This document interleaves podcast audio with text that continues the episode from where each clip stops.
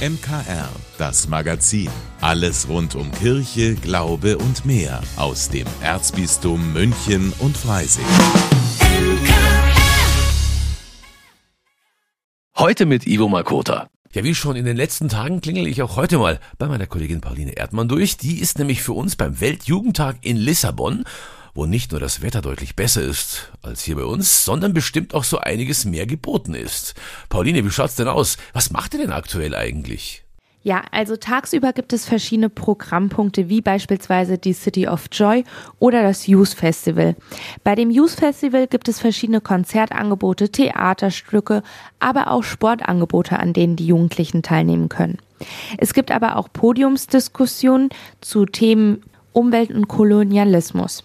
Dann gibt es das Format Ask the Bischof, das findet im Deutschen Pilgerzentrum statt, wo verschiedene Bischöfe der Diözesen sich Zeit nehmen, um mit den Jugendlichen ins Gespräch zu kommen. Eines der Hearings war mit Bischof Gerber aus Fulda und zwei Vertretern der Initiative Offene Kirche und dabei ging es um katholisch und queer.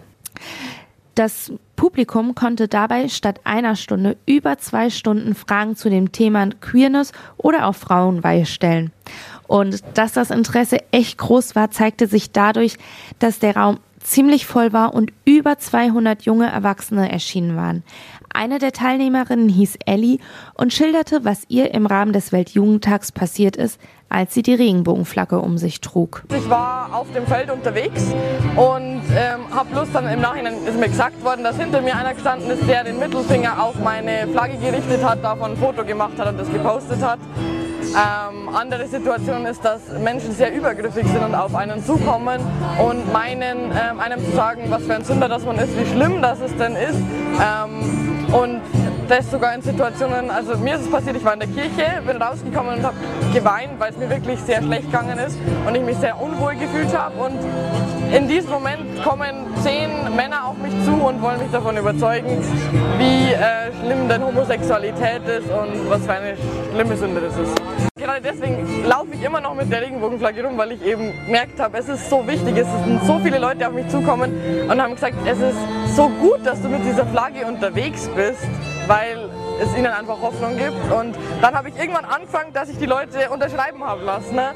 weil ich mir gedacht habe, man muss es irgendwie festhalten, dass es diese Menschen gibt und dass es nicht nur die Menschen gibt, die diskriminieren, sondern es sind sehr viele Leute da, die was verändern wollen und die sich freuen. Eine krasse Geschichte, die die Frau da erzählt. Und toll, dass sie so mutig ist. Aber ansonsten muss ich ja auch sagen, da ist ganz schön was los beim Weltjugendtag. Jetzt war ja gestern der erste offizielle Programmpunkt mit Papst Franziskus. Wie hast du denn die Situation vor Ort wahrgenommen? Also die Begegnung mit dem Papst war krass. Es waren so viele Menschenmassen, dass überhaupt kein Durchkommen war. Meine Kollegin und ich sind letztendlich durch ein Gebüsch gegangen, um überhaupt weiter nach vorne durchzudringen. In seiner Predigt sagte der Papst als zentrale Botschaft, Du bist beim Namen gerufen. Damit wollte er zum Ausdruck bringen, dass alle willkommen sind und dazugehören. Die Teilnehmenden feierten den Papst die ganze Zeit, jubelten ihm zu und applaudierten. Danach habe ich mich mal umgehört, wie sie die Begegnung wahrgenommen haben. Unfassbar, so viele junge Leute aus so vielen unterschiedlichen Ländern der Welt, das gibt es wahrscheinlich nur hier auf den Weltjugendtagen. Alle feiern und haben Spaß, das ist super. Außergewöhnlich, das ist unglaublich. Es ist ein riesiges Event. Die ganze, der ganze Park ist voll hinten, die gesamte Straße ist voll. Jeder ist einfach nur gut drauf. Du kannst mit jedem gut reden. Es ist, es ist einfach nur wunderbar. Und es sind so viele Nationen, die alle zusammenkommen. Es ist einfach nur schön hier. Ja, das klingt ja nach richtig viel guter Zeit beim Weltjugendtag. Meine Kollegin Pauline Erdmann war das mit einem weiteren Update aus Lissabon vom Weltjugendtag 2023, bei dem so einiges los ist. Ein ganz besonderes Hochzeitsgeschenk haben sich das Landshuter Ehepaar Florian Eller und Lilo Zollner Eller gemacht. Kurz vor ihrer Hochzeit ging letztes Jahr in Landshut in der St. Martinskirche eine Glocke im Turm kaputt. Stilllegen war die einzige Option, denn eine Reparatur ist bei Glocken nicht unbedingt erfolgsversprechend und für eine neue war kein Geld da. Gott sei Dank ist da das Ehepaar Eller so glockenbegeistert. Meine Kollegin Maria Ertl war vor Ort und erzählt uns, was die Ellers unternommen haben. Ganz einfach. Man darf sich zu so einem schönen Anlass wie der eigenen Hochzeit, dem Glück, den Partner fürs Leben gefunden zu haben, auch was gönnen. Nicht nur für sich, hat sich das Ehepaar Eller letztes Jahr gedacht, erinnert sich Florian. Ja, ich bin Landshuter. Wir wohnen auch nicht weit entfernt vom Martinsturm sozusagen und ich bin schon von klein auf ja auch Ministrant gewesen in St. Martin und von daher ist eine tiefe Bindung auch zur, zu St. Martin und sowieso zur Heimat, zu Landshut da. Dann habe ich mit meiner Frau zu Hause kurz gesprochen und gesagt, ja, Glocke hat einen Riss, wird nicht mehr repariert, wäre doch ein schöner Anlass, dass wir anlässlich unserer Hochzeit dann eine Glocke für den Turm von St. Martin stiften. Eine ganz wunderbare Idee, die in der Pfarrei und bei Stiftspropst Monsignore Franz Josef Bauer natürlich sehr gut ankam. Ich glaube, das ist was Einmaliges im Leben eines Pfarrers. So viele Glocken braucht es nicht mehr und werden nicht mehr gegossen. Und das mitzuerleben, den ganzen Werdegang, also dass einer da kommt und sagt, ich habe eine Idee was darfst du davon halten, wenn ich eine Glocke stifte oder wenn wir zu zweit eine Glocke stiften und dann beim Gießen selber dabei zu sein und die Weihe am Sonntag, das wird also ein einmaliges Fest sein. Sowas sieht die Kirche nicht oft. Also gab es da keine großen bürokratischen Hindernisse. Ein Vertrag wurde gemacht und bald ging's in die Glockengießerei Perner nach Passau. Ein Moment, an den sich Florian Eller gerne erinnert man sieht gar nicht so viel, weil die Glocke ist ja in der Erde drin, also beziehungsweise die ganze Form ist ja in der Erde drin. Aber es ist dann schon beeindruckend, wenn dann der Ofen gekippt wird, wenn dann die flüssige Bronze rausläuft und wenn man dann sieht, was danach dann irgendwann rauskommt aus der Erde, erkaltet. Es ist schon ein besonderer Moment, weil man weiß, das ist einmalig, der geht einen schon durch und durch. Inzwischen ist die Georgs- oder Hochzeitsglocke, beides steht drauf, in Landshut angekommen. Genauso klingen wie die frühere Vesperglocke, die sie im Geläut von St. Martin ersetzt, wird sie aber nicht, sagt der Stadtpfarrer. Die schadhafte Glocke, die bisher da war, die hat ein bisschen dem Ganzen eine grimmige Note gegeben. Aber weil man es sowieso äh, vielleicht gar nicht so genau wieder hingebracht hätte, also hat man gleich gesagt, was passt zum Gesamtgeläute und das ist jetzt, ich glaube, einen Halbton höher als das andere. Am Sonntag wird die neue Glocke jetzt im Gottesdienst geweiht. 260 Kilo und 71,5 Zentimeter im Durchmesser sind es geworden.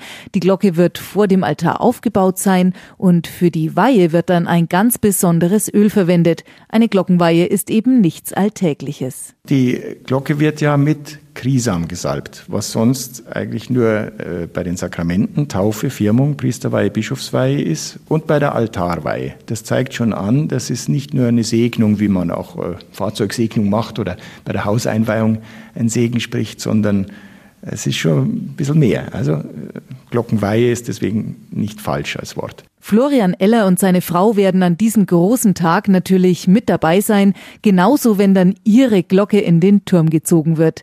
Wenn er an die Zukunft denkt, strahlen die Augen des Stifters. Es ist natürlich was Besonderes, wenn man es dann vielleicht in Zukunft mal den Kindern oder vielleicht auch dann irgendwann den Enkelkindern oder sowas dann zeigen kann und mal raufgehen kann und sagt, schau her, da hängt die Glocke, die wir gestiftet haben. Eine Hochzeitsglocke zur eigenen Hochzeit stiften, vielleicht kein Geschenk für die Ewigkeit, aber nah dran. Aus Landshut Maria Ertl fürs MKR. Ja, endlich Ferien auch hier bei uns in Bayern. Die erste Woche ist ja quasi mehr oder weniger schon wieder vorbei, aber noch immer starten viele Menschen in den Flieger ab Richtung Entspannung und wohlverdienten Urlaub. Natürlich ist am Münchner Flughafen Franz Josef Strauß deshalb Hochkonjunktur.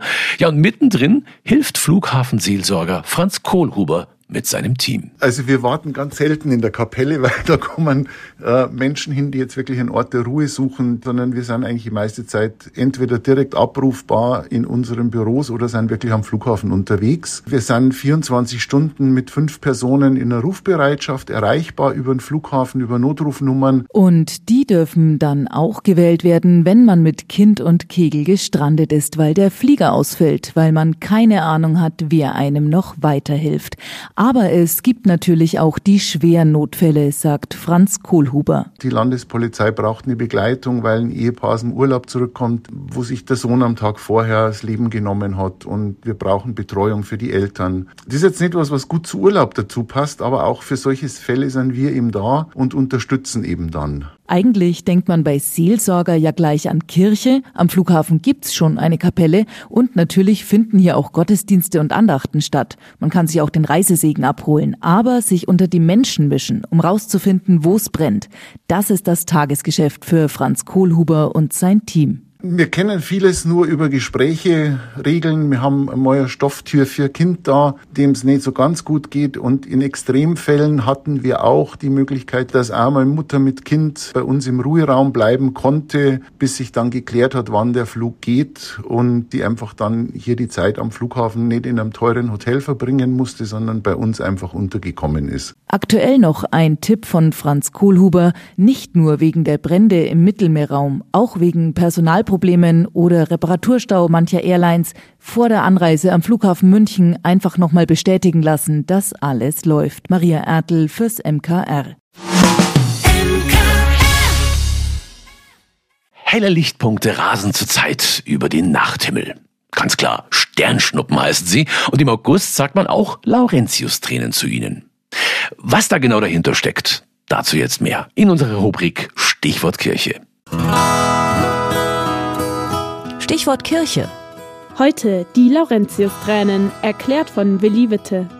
Auch in der kommenden Nacht kann man sie wieder über den Himmel zischen sehen. Sternschnuppen. Jetzt im Juli und August sind es die Perseiden.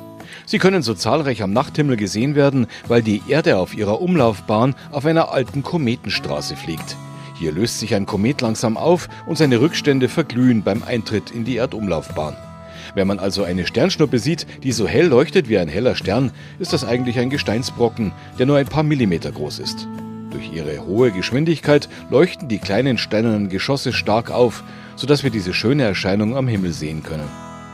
Laurentius-Tränen heißen diese Sternschnuppen, weil sie rund um den Gedenktag des heiligen Laurentius besonders zahlreich über den Nachthimmel ziehen. Um den Märtyrer, der im Rom des dritten Jahrhunderts Diakon unter Papst Sixtus II. gewesen ist, ranken sich einige Legenden. Die bekannteste, weil er das Geld der Kirche nicht dem Kaiser, sondern den Armen gegeben hat, soll er umgebracht worden sein. Die Legende besagt, dass der Heilige langsam auf einem Rost über dem Feuer zu Tode gequält wurde. Kurz vor seinem Tod soll er zu seinen Folterknechten gesagt haben, auf der einen Seite bin ich gar, ihr könnt mich umdrehen. Die Laurentius-Tränen kann man in diesem Sommer besonders gut in einigen Tagen, in der Nacht vom 13. auf den 14. August beobachten. Einfach Richtung Norden schauen und sich schon vorher viele Wünsche überlegen, denn in dieser Nacht sollen bis zu 100 Sternschnuppen pro Stunde fallen. Stichwort Kirche im Münchner Kirchenradio. Von A wie Ambo bis Z wie Ziborium.